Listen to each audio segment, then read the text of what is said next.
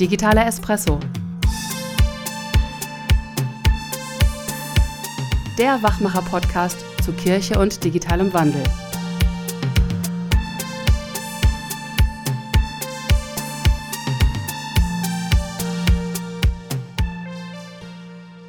Hallo und Alaf zur dritten Ausgabe der aktuellen Staffel von unserem digitalen Espresso. Mein Name ist André Schröder. Und ich bin Andreas Menne. Wir zeichnen heute am Karnevalsfreitag auf. Das Rheinland ist im Ausnahmezustand, alle sind jeck und viele schauen in diesen Tagen mal nicht in die Zeitung. Die multiplen Krisen können einem da schnell die Feierlaune nehmen. Aber der Karneval war schon immer ein politisches Ereignis. Er lebt davon, dass jedes Jahr aufs Neue humorvoll mit den politischen EntscheiderInnen abgerechnet wird. Jenseits von Karneval ist es Aufgabe der Medien, den Politikerinnen und Politikern auf die Finger zu schauen. Als sogenannte vierte Staatsgewalt sollen sie Menschen über Missstände aufklären. Das Problem? Aufgedeckte Skandale steigern die Auflage. Der Anreiz zu problematisieren ist sehr groß und so geraten wir schnell in einen Strudel der Krisenbewältigung. Das geht besser und lösungsorientierter, kurz konstruktiver, sagt unser heutiger Gast.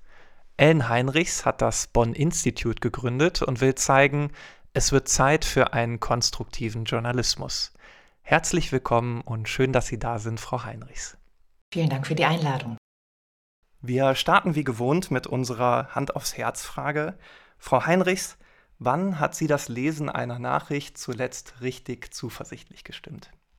Ähm, das war eigentlich erst heute Morgen, als ich gelesen habe, dass die Polizei in Hamburg die teilnehmenden Zahlen an der jüngsten Pro-Demokratie-Demonstration um 130.000 Menschen nach oben korrigiert hat und dass mithin 180.000 Menschen für unsere Demokratie allein in Hamburg auf die Straße gegangen sind. Und das finde ich ist eine richtig zuversichtlich stimmende, gute Nachricht. Das betrifft ja jetzt vor allem den Inhalt. Würden Sie sagen, da ist auch an der Art und Weise, wie der Journalismus betrieben wird, etwas Konstruktives dran, etwas Positives. Naja, also das war jetzt tatsächlich eine Nachricht, die ich aufgeschnappt habe auf dem total unkonstruktiven früheren Kanal Twitter, jetzt X. Aber selbst dorthin, wo ja mittlerweile extrem polarisiert diskutiert wird, selbst da gibt es manchmal gute Nachrichten und das hat mich dann doppelt gefreut. Jetzt hatte Andreas Menne eben schon das Bonn Institut erwähnt. Können Sie uns vielleicht ein bisschen was dazu sagen? Was ist das Bonn-Institut? Was machen Sie da? Worum geht es da ganz konkret? Genau, also das Bonn-Institut ist eine gemeinnützige Organisation, die die Gesellschafter RTL, Rheinische Post, Deutsche Welle und das Constructive Institute an der Universität Aarhus in Dänemark zusammen gegründet haben, mit dem Ziel, den Journalismus inhaltlich so weiter zu entwickeln, dass er eben den Informationsinteressen der Menschen heutzutage möglichst gut Rechnung trägt. Dazu gehört eben ein stärkerer Blick auf Lösungen, eine größere Perspektivenvielfalt im Journalismus und eben auch explizit konstruktive Diskussionsbeiträge des Journalismus zu wichtigen Fragen, die wir uns in unserer Gesellschaft heutzutage stellen und die wir miteinander besprechen müssen. Und im Bonn-Institut arbeiten vorwiegend Journalistinnen und Journalisten. Wir forschen sehr, sehr praxisnah, gemeinsam mit Redaktionen. Wie kann es besser gehen? Was bewährt sich? Auch im Übrigen im Hinblick auf, was verkauft sich? Das war ja eben schon so ein kleiner Hinweis. Wir gehen auch in Redaktionen rein und äh, führen Workshops durch. Wir organisieren ein Festival, was sich in Bonn dieses Jahr im Oktober wieder alleine der Frage widmet, wie kann man den Journalismus so weitertragen, dass er künftig noch relevant ist für die Menschen als faktenbasierte Informationsquelle und eben auch gut ist für unseren demokratischen Diskurs und profitabel und lohnenswert für die Medienschaffenden selber. Sie hatten eben erwähnt, dass da unterschiedliche Akteure zusammenkommen, auch Medien da sich zusammengefunden haben, aber auch Forschungsinstitute. Von wem ging denn da die Initiative aus? Das war tatsächlich ich. Ich bin 20 äh, Jahre Journalistin gewesen bei der Deutschen Welle unter anderem, davor bei der Rheinischen Post und ich habe zuletzt bei der Deutschen Welle den Innovationsbereich im Programm geleitet. Da haben wir uns natürlich schon ganz viel mit Technologien beschäftigt, künstlicher Intelligenz, neuen Plattformen, neuen Prozessen, die sozusagen durch die Digitalisierung bedingt in den Journalismus Einfluss gefunden haben Irgendwann kam ich dann einfach äh, so ein bisschen ins Grübeln bei aller Technologiebegeisterung, die ich tatsächlich auch mitbringe und habe mich gefragt, ist eigentlich der Fokus auf technologische Innovation ausreichend, um den Journalismus in die Zukunft zu tragen? Oder müssen wir nicht viel stärker auch einen selbstkritischen Blick auf unsere Inhalte richten und uns fragen, ob wir in Zeiten, wo die Menschen ja keinen Mangel mehr an Informationen haben, sondern eben einen absoluten Überfluss erleben durch das Internet, ob wir da nicht noch viel stärker darauf achten müssen, einen Mehrwert zu produzieren. Also was unterscheidet kurz gesagt Journalistinnen und Journalisten von Menschen, die einfach Content ins Internet stellen? Und wie können wir auch den von Ihnen ja eben schon angesprochenen eigenen Anspruch einlösen, noch sehr viel stärker eben die vierte Säule unserer Demokratie zu sein. Was muss man da eigentlich liefern? Denn wenn man eine Säule ist, dann muss man ja beitragen. Und ich glaube, da können wir noch ein bisschen besser werden im Journalismus. Und diesen Beitrag, den nennen Sie ja konstruktiven Journalismus. Können Sie uns vielleicht kurz erklären, was meint das? Wofür steht dieses Konzept? Dieser Ansatz leitet sich ab im Grunde aus Interessen, die Menschen äußern, wenn man sie fragt, welche Art von Journalismus möchtet ihr haben? Und dann sagen die, wir wollen auf jeden Fall, dass ihr uns darüber informiert, was in der Gesellschaft, was in der Welt schiefläuft. Wir wollen, dass Journalistinnen und Journalisten uns über relevante gesellschaftliche Probleme aufklären. Und wir wollen darüber hinaus aber auch gerne erfahren, wer macht denn schon was, um diese Probleme zu lösen. Ein zweiter Punkt ist der Punkt der Perspektivenvielfalt. Sehr, sehr viele Menschen in unserer Gesellschaft fühlen sich vom Journalismus nicht ausreichend gesehen und gehört. Und das meine ich jetzt gar nicht nur ausgesprochen politisch, da ist es sicherlich auch so, aber es geht auch um junge Menschen beispielsweise, die sich mit ihrer Lebensrealität und den Dingen, die für sie wichtig sind, eben nicht ausreichend versorgt fühlen. Oder aber auch beispielsweise Menschen mit migrantischer Familiengeschichte, deren Perspektiven und Anliegen im traditionellen Journalismus eine sehr untergeordnete Rolle spielen. Und der dritte Punkt ist tatsächlich, dass sich viele Menschen wirklich wünschen, dass Journalismus nicht zu Polarisierung in unserer Gesellschaft beiträgt, sondern viel stärker zu einer konstruktiven Streitkultur, zu einer lösungsorientierten Diskussion über wichtige Zukunftsfragen. Da geht es einfach darum, dass Journalismus stärker zuhört, versucht wirklich zu verstehen. Also eine etwas demütigere Haltung von Journalistinnen und Journalisten, das würde vielen Menschen in unserer Gesellschaft ganz gut gefallen. Und all das zusammengenommen ist eben der konstruktive Ansatz. Lösungsorientierung, Perspektivenreichtum und konstruktiver Dialog. Die drei Stichpunkte haben Sie genannt und auch, dass das im Grunde eine Grundhaltung ist, mit der man Journalismus betreibt. Kann man denn konstruktiven Journalismus lernen? Ist das irgendwie Teil der Ausbildung von Journalistinnen oder bringen Sie das Menschen bei? Wie kommt man dazu? Genau, also mit unserem Institut arbeiten wir genau daran. Wir arbeiten mit Redaktionen daran, eben neues Handwerkszeug in den Redaktionsalltag einzuführen, das eben dazu taugt, das einzulösen. Also zum Beispiel eine stärkere Lösungsperspektive einzunehmen. Und das geht mit Hilfe von Methoden und Techniken, die wir ja gar nicht neu entwickeln müssen, sondern die es ja andernorts schon gibt und die seit vielen Jahren erprobt werden. Ich bin selber auch ausgebildete Mediatorin und ähm, habe spätestens da das Konzept des aktiven Zuhörens etwa kennengelernt. Also eine ganz einfach erlernbare Methode, mit der ich sicherstellen kann, dass ich das, was ein Gesprächspartner mir mitteilen möchte, auch wirklich verstehe. Und das ist tatsächlich ein absolutes Gegenteil zu dem, was ich auch selber in meiner Ausbildung oder auch in meiner Praxis als Journalistin erlebt habe, dieses schnelle O-Ton einholen. Mir fehlt noch ein O-Ton von einem, der sagt, er ist Impfgegner zum Beispiel. So. Und in dem Moment benutze ich eigentlich diese Quelle und sehe darin nicht einen Gesprächspartner, der möglicherweise auch eine komplexere Ansicht hat und trage eben dazu bei, ein übermäßig zugespitztes Bild eigentlich auch von Meinungsbildern in unserer Gesellschaft zu zeichnen. Für mich als Journalistin ist das auch einfacher, weil ich sortiere sozusagen die Meinungen in Schwarz und in Weiß. Und wenn das sozusagen nicht mehr passiert, ist alles ein bisschen schwieriger und komplexer. Ich bin aber der Meinung, das wünschen sich die Menschen, weil die wissen ja, dass unsere Realität sehr, sehr komplex ist. Und ich glaube, es würde sehr viel zur Vertrauens Bildung wieder beitragen zwischen Journalistinnen und Journalisten und ihrem Publikum, wenn das Publikum wüsste, wir bemühen uns eben auch dieser Komplexität stärker Rechnung zu tragen und wir versuchen nicht zu überzeichnen und zu überspitzen. Und das ist eben Handwerk. Also das ist das aktive Zuhören, aber es gibt auch konstruktive Fragetechniken, die man erlernen kann, die man auch aus der Mediation nehmen kann oder auch sogar aus der lösungsorientierten Therapie, wo mehr in Möglichkeitsräumen gedacht wird und in die Zukunft gedacht wird als in Fragen von Schuld und Ursachen von Problemen. Und das sind Beispiele für Handwerkszeug, die im Rahmen des konstruktiven Journalismus eben eine Rolle spielen. Wenn Sie das Konzept des konstruktiven Journalismus vorstellen, dann leuchtet es ja unmittelbar ein, dass das eine sinnvolle Form der Berichterstattung für unsere Gesellschaft ist. Trotzdem können wir ja bei uns selbst und auch in den Medien beobachten, dass wir immer wieder im Modus der Krise erzählen. Was sind denn eigentlich die Gründe dafür, dass die Krise so eine beliebte Erzählstrategie ist? Krisen und Konflikte sind einfach relevant. Die sind relevant für die Menschen und damit sind sie auch relevant für die Berichterstattung. Und da kann man auch nicht so einfach von weg.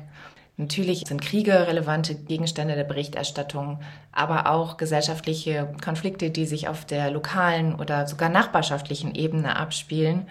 Und deswegen sind sie oft einfach Gegenstand der Berichterstattung. Die Frage ist, ob wir es dabei bewenden lassen oder ob wir eben auch einen Schritt weiter gehen und eben nicht nur den Konflikt erzählen, sondern beispielsweise auch erzählen, wer alles schon daran arbeitet, einen Konflikt zu überwinden oder wo es bereits einmal gelungen ist, an anderer Stelle einen ähnlich gelagerten Konflikt zu überwinden und wie das geklappt hat. Wir haben im vergangenen Jahr eine Studie zur Kriegsberichterstattung erstellt und da ging es eben genau um diese Frage, was wünschen sich eigentlich die Menschen von einer Kriegsberichterstattung? Das haben wir sehr stark am Beispiel des Ukraine-Krieges recherchiert. Und da wünschen sich die Menschen in Deutschland sehr wohl Informationen über den Konflikt und über das Kriegsgeschehen. Das soll gar nicht ausgespart werden. Es gab ganz wenige Menschen, die gesagt haben, sie möchten weniger schlechte Nachrichten. Sie möchten aber gerne mehr auch einen Blick auf das, was trotzdem noch funktioniert, wie Menschen zusammenstehen, wie sie sich gegenseitig helfen, wie ganz normale Menschen eben in Konfliktsituationen überleben. Das macht natürlich Konflikte auch verständlicher, wenn sie eben nicht nur auf der großen Konfliktebene, der politischen Ebene erzählt werden, sondern eben nah an den Menschen ran. Und wenn wir da eben auch einen Blick nicht nur auf Opfer von Krieg und Gewalt haben, sondern auch auf Menschen, die helfen und, und die auch in den schwierigsten Bedingungen überleben und sich unterstützen und zusammenarbeiten, dann hat das wieder eine Wirkung auf uns auch hier zurück in Deutschland. Und Psychologen bezeichnen es den Zustand der erlernten Hilflosigkeit, in den wir gleiten können, wenn wir immer nur sehen, wie Menschen hilflos sind im Angesicht von Krieg und Katastrophen.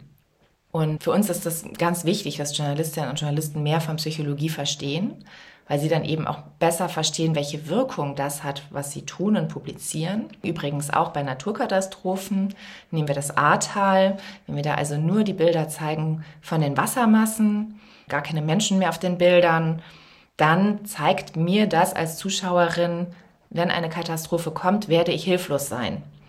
Und der Konflikt und die Herausforderung ist übermächtig. Und das ist ganz schwierig, weil dieser Zustand der erlernten Hilflosigkeit mich dann wirklich dahin bringen kann, im Extremfall, dass ich auch bei ganz anders gelagerten Herausforderungen so reagiere und denke, Menschen sind immer eigentlich nur Opfer. Und das ist für unsere Gesellschaft natürlich ganz, ganz schwierig, wenn sich das so weiter ausbreitet. Und Medien können da durch eine konstruktivere Berichterstattung eben auch ein Stück weit gegenwirken. Jetzt gibt es ja journalistische Medien, die eher von kurzen Nachrichten leben, von sehr knappen Formaten, von sehr prägnanten Aussagen. Wäre auch da konstruktiver Journalismus denkbar? Ja, absolut. Also es ist ähm, eine verbreitete Annahme, dass konstruktiver Journalismus ganz viel Zeit und Raum und Vorbereitung und so braucht und dass man das ja gar nicht leisten kann in unserem schnellen Redaktionsalltag. Und also dazu kann ich zwei Dinge sagen. Zum einen, es ginge auch, dass man weniger produziert. Ich glaube, es gab noch nie Beschwerden in einer Redaktion, dass ein Leser zu wenig Artikel gefunden hat.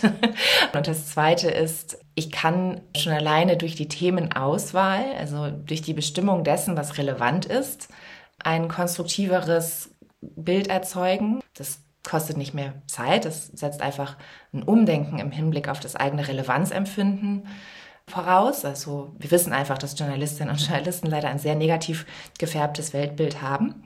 Ähm, es wurde auch schon untersucht, dass Journalistinnen und Journalisten sind ganz besonders schlecht darin, eigentlich die Realität realistisch zu sehen. Es liegt eben an dieser permanent eingeübten Praxis, eben vor allem das Negative rauszupicken. Und ähm, dann kann man natürlich auch ein und dieselbe Nachricht aus unterschiedlichen Perspektiven betrachten. Ich gebe Ihnen gerne ein Beispiel. Während der Corona-Pandemie wurde eine Studie veröffentlicht. Da hieß es, während der Pandemie sind äh, Demokratien weltweit unter Druck geraten und am schlimmsten war die Entwicklung damals in Afghanistan und Myanmar. Und das war ein Tagesschaubeitrag, der ist aber auch so in allen Zeitungen gelaufen und so über diese Studie wurde berichtet. Und ich habe da mit der Redaktion gesprochen und die haben gesagt, ja, so ist eben auch die Realität. Und dann habe ich gesagt, natürlich, das stimmt. Und Realität ist auch, dass die Entwicklung in Rumänien am allerbesten verlaufen ist. Also die Demokratie in Rumänien hat während der Pandemie die größten Fortschritte erzielt. Und da wäre es ebenfalls berichtenswert gewesen, zu sagen, was haben die Menschen in Rumänien dadurch gewonnen? Was hat sich in Rumänien verbessert? Und das wäre, glaube ich, aus Zuschauerperspektive fast noch relevanter gewesen als der Blick auf Myanmar und Afghanistan. Und das zeigt ganz gut, dass ein konstruktiver Ansatz eben nicht unbedingt mehr Zeit braucht, kann auch, aber muss nicht. Man kann auch einfach die Perspektive wechseln, ohne Dinge schön zu färben.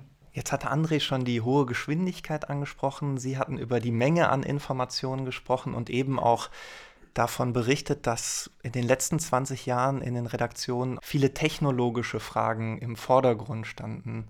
Können Sie für uns einmal genauer beleuchten, in welchem Verhältnis stehen konstruktiver Journalismus und der digitale Wandel?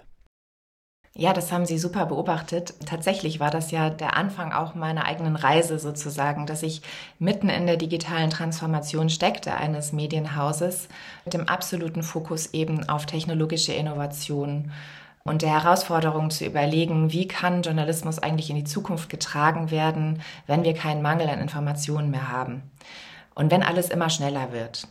Und ich glaube, dass konstruktive Ansätze da ganz gute Antworten bieten, weil konstruktiver Journalismus eine Antwort ist auf explizite Bedürfnisse der Nutzenden.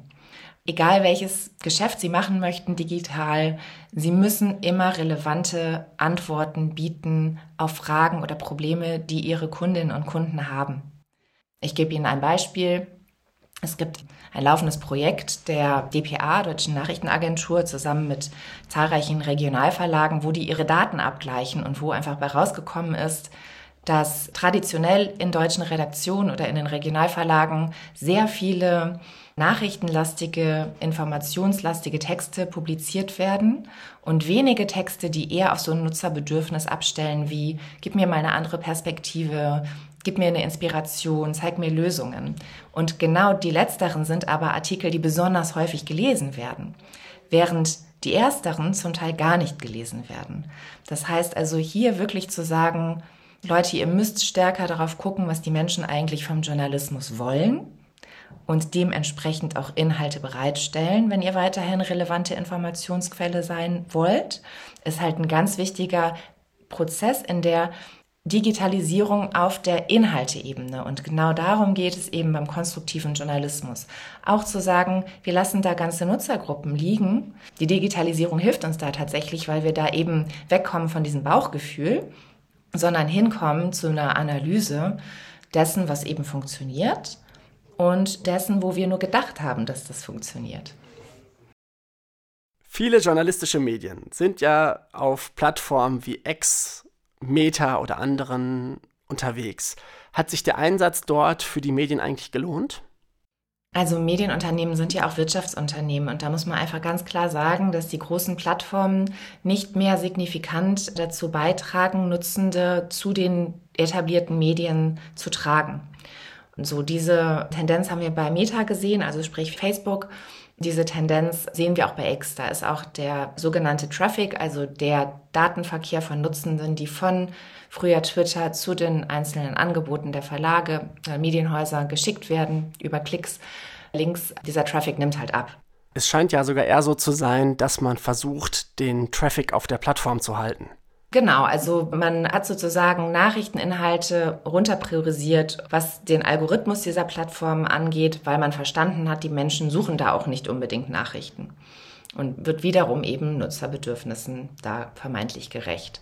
So, das heißt also, das hat sich bereits schon im Grunde erledigt als wichtiger Ausspielweg für Medienunternehmen, da sich wahnsinnig stark zu engagieren. Das ist schon seit Jahren rückläufig.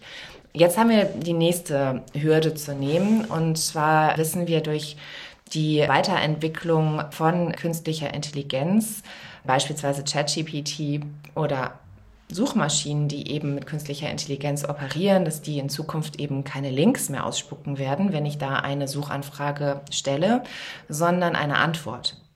Und das ist natürlich eine extrem schlechte Nachricht für die Medienunternehmen, denn davon leben die natürlich im Moment, dass sie gut gefunden werden, zum Beispiel bei Google, und dann eben der Traffic auf die Art und Weise rübergeht zu den einzelnen Medienorganisationen.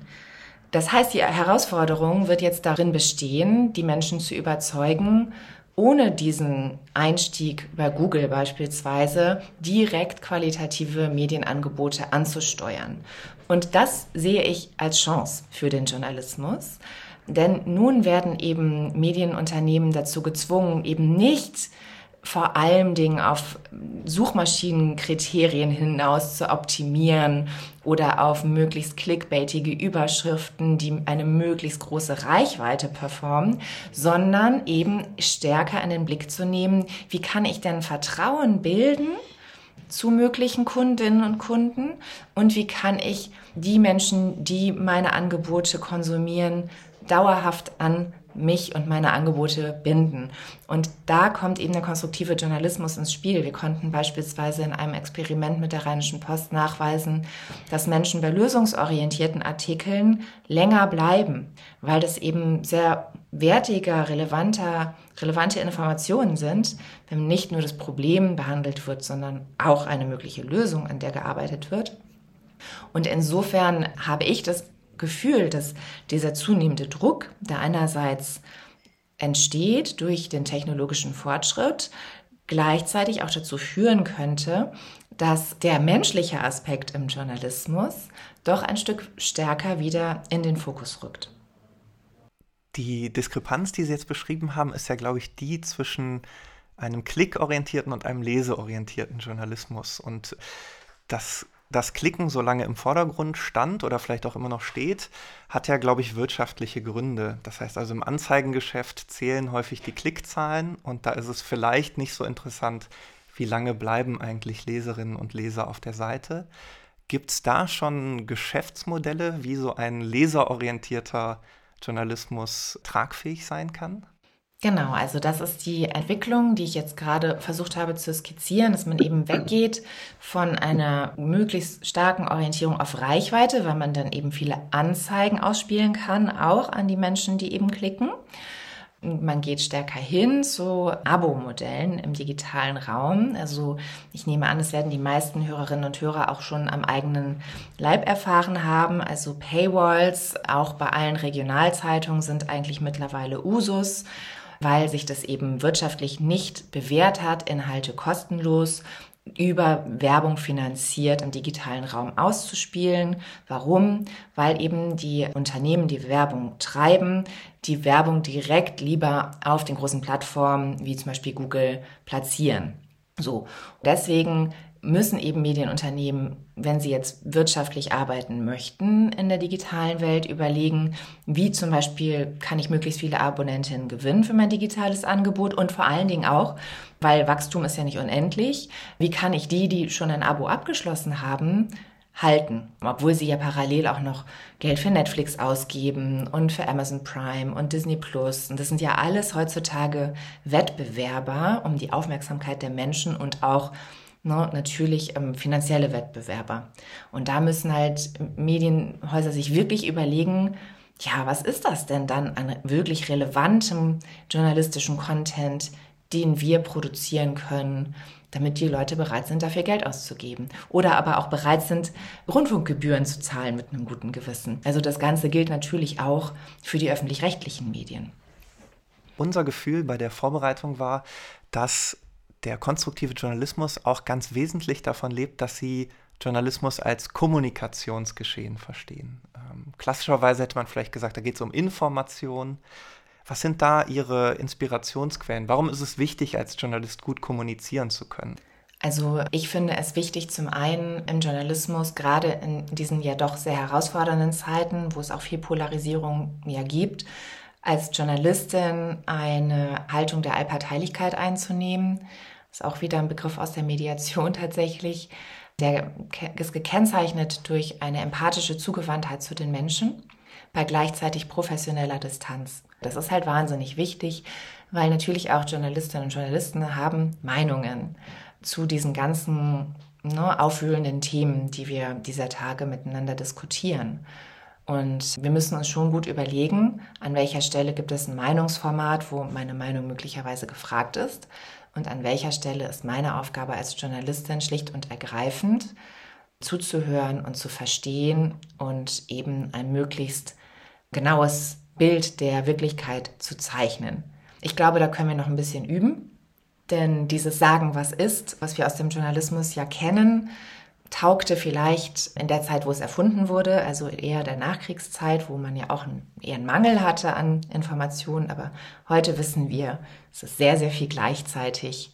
Wir wissen auch aus der Hirnforschung, dass für jeden Mensch die Welt anders ist, weil es gibt nicht den einen objektiven Blick, weil unsere Gehirne einfach ganz unterschiedlich alle, ich sag mal, verkabelt sind durch unterschiedliche Erfahrungen, die wir gemacht haben und so weiter. Deswegen ist es eben so wichtig, gerade in diesen Zeiten, wo wir viele Informationen haben und wir wissen, dass es viele Blickwinkel gibt, dass Journalismus eben gut kommuniziert und gut zuhört. Und dann finde ich es auch wichtig, dass Journalismus eben explizit im Kontakt ist mit dem Publikum. Dass also, so wie Sie es ja auch hier ganz toll machen, eben Menschen mit eingebunden werden in Journalismus. Dass man eben schon überlegt, was kann denn Journalismus alles sein? Also wir beispielsweise organisieren ja einmal im Jahr ein Journalismusfestival in Bonn in der Innenstadt und das hat auch einen öffentlichen Teil. Da geht es darum, dass wir eben auch Angebote machen für die breite Allgemeinheit, wo man einen Blick hinter die Kulissen des Medienbetriebs werfen kann und auch vielleicht selber an einem Workshop teilnehmen kann. Und auch das ist Journalismus. Journalismus kann eben viel, viel mehr sein, als etwas zu publizieren und dann ist die Sache erledigt, sondern es kann ein Wechselspiel sein zwischen Recherche und Publikation und wieder zuhören und Anregungen aufnehmen und im Gespräch bleiben. Und Journalismus kann es eben auch sein, Dialoge zu moderieren im öffentlichen Raum und faktenbasiert eben dafür zu sorgen, dass über die wichtigen Themen unserer Zeit auf eine konstruktive Art gestritten wird. Ich denke, da kann Journalismus noch viel experimentieren und schauen, was gibt es eigentlich alles für Dialogformate, die eben auch helfen, dass Menschen verstehen, wie wichtig die Rolle von Journalistinnen und Journalisten heutzutage ist. Denn wenn wir im öffentlichen Raum nicht als Moderatorinnen und Moderatoren in Erscheinung treten, wer macht es dann? Wenn Sie in eine Redaktion eingehen, was für Gegenwehr erleben Sie da vielleicht auch manchmal und inwiefern hilft die Ihnen weiter, Ihren Ansatz auch zu verbessern? Also für mich sind das manchmal auch gute Gelegenheiten, meine Fähigkeit zum aktiven Zuhören weiter zu trainieren und die Bedenken, die dann geäußert werden, einfach zu verstehen, zu schauen, wo kommt das eigentlich her.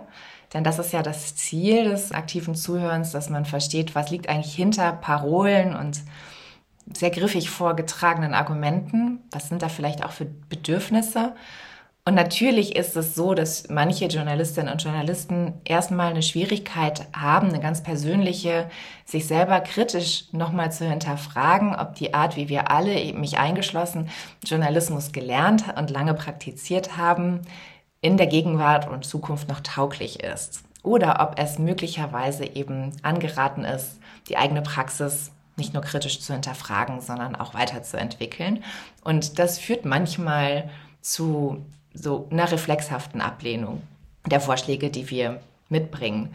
Gleichzeitig muss es ja keiner machen. Also Journalismus ist vielfältig. Wir predigen da auch gar nicht. Was wir halt mitbringen, sind Zahlen ganz oft, also Studien über Nutzerbedürfnisse oder auch Einblick in Nutzeranalysen von Medienorganisationen, die schon erfolgreich ihren Journalismus ein Stück weiterentwickelt haben. Und dann ist es natürlich Aufgabe der einzelnen Redaktionen zu entscheiden, wie sie damit umgehen möchten. Zumindest habe ich das Gefühl, dass selbst wenn es größeren Widerspruch gibt, was zugegebenermaßen sehr selten mittlerweile nur noch der Fall ist, dass wir zum Nachdenken anregen können. Wir sehen aber schon, dass unsere Arbeit auch in Redaktionen, mit denen wir jetzt gar keine Workshops durchgeführt haben, durchaus Früchte trägt. Dass hier und da neue Formate eingeführt werden, wo die Leute sagen, das haben wir einfach mal ausprobiert, weil wir bei euch das gelesen haben, dass das eine gute Idee sein könnte. Und so soll es ja auch sein. Also wir wollen ja nicht eine Soße über den Journalismus gießen, sondern das muss ja immer noch jeder und jede Publikation, jede Organisation für sich selber entscheiden, was dann zu ihnen passt und zur jeweiligen Zielgruppe auch. Wir geben da lediglich Gedankenanstöße und vor allen Dingen haben wir uns auch zur Aufgabe gemacht, diejenigen, die eben experimentieren möchten, zusammenzubringen, damit sie sich über das austauschen können, was halt funktioniert, auch ganz konstruktiv. Einmal in die Zukunft geschaut. Wie könnte in den nächsten fünf bis zehn Jahren eine konstruktive Medienlandschaft aussehen? Das ist eine tolle, konstruktive Frage. Und ich würde die spontan so beantworten.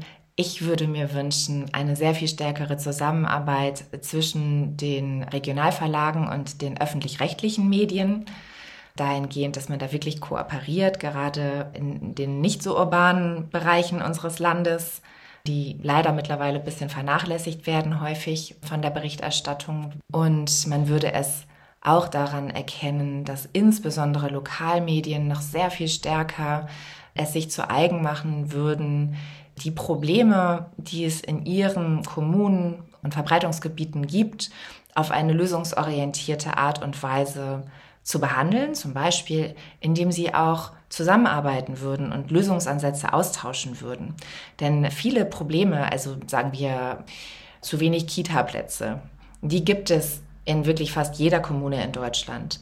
Und es wäre eigentlich ganz toll, wenn in Zukunft es da zum Beispiel ein Netzwerk gäbe, wo Regionalzeitungen Lösungsansätze untereinander austauschen würden, die in einer Stadt funktionieren und wo sich dann andere Zeitungen daraus bedienen könnten und sagen könnten, schaut mal, das Problem, was wir hier in Mannheim haben, wurde aber in Iserlohn schon erfolgreich angegangen und die Lokalpolitik dann auch eben damit konfrontieren, zu sagen, warum kann man das denn hier nicht machen, was andernorts schon gut funktioniert. Das würde ich hervorragend finden und ich glaube, das würde auch sicher dazu beitragen, dass Lokalmedien insbesondere als sehr relevant dann begriffen würden. Sie haben ebenso schön gesagt, Frau Heinrichs, Sie wollen Denkanstöße liefern und ich glaube, das ist Ihnen heute gelungen. Das Gespräch war für uns und auch für die Zuhörenden ein Anstoß und eine Einladung, selbstkritischer, kooperativer und vor allem zuversichtlicher in die Zukunft zu blicken. Vielen Dank Ihnen für diesen Einblick in den konstruktiven Journalismus und auch ein großes Dankeschön an alle Zuhörenden. Ja, war mir eine Freude.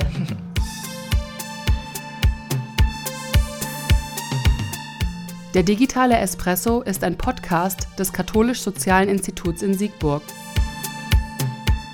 Aufnahme und Ton Markus Sager. Schnitt Said Suma. Moderation André Schröder und Andreas Menne. Musik René Gefor-Karagi. Unser besonderer Dank gilt allen Interviewpartnerinnen und Interviewpartnern. Alle Infos zum Podcast finden Sie auf www.digitaleespresso.de.